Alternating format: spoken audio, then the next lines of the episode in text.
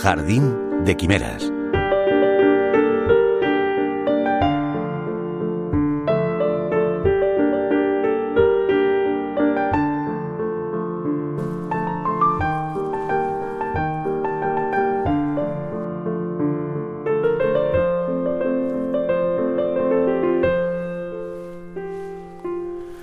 En su teoría de la relatividad, Einstein revolucionó nuestra comprensión del tiempo al afirmar que no es absolutamente independiente del espacio, sino que está intrínsecamente vinculado a él.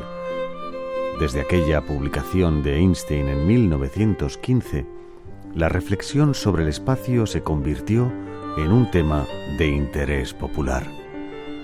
El dramaturgo, poeta y ensayista belga Maurice Maeterlinck puso el foco en el asunto y escribió en 1928 La vida del espacio, un ensayo que casi 100 años después se publica de nuevo y demuestra que el espacio era, es y seguramente será quizás el mayor misterio de todos.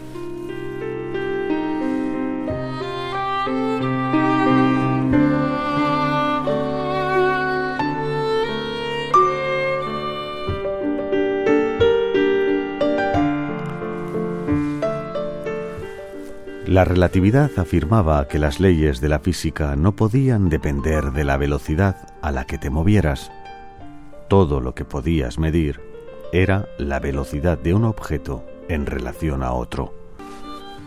Para Metterlink el espacio era un misterio adormecido, porque no se decía nada de él desde Kant, que afirmaba que espacio y tiempo son condiciones a priori de toda experiencia.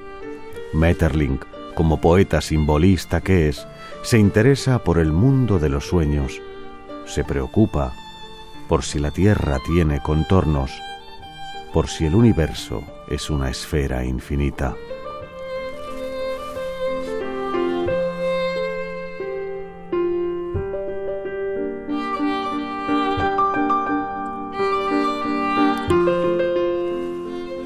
Maurice Maeterlinck fue además el autor del melodrama Péleas y Melisande, obra estrenada en 1893 y que Claude Debussy transformó en una impresionista e impresionante ópera.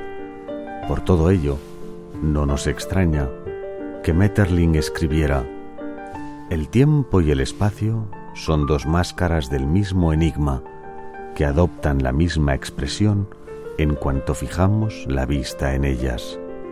El espacio es el tiempo de nuestro cuerpo y el tiempo el espacio de nuestro espíritu. Use la voz Radio 5, Todo Noticias.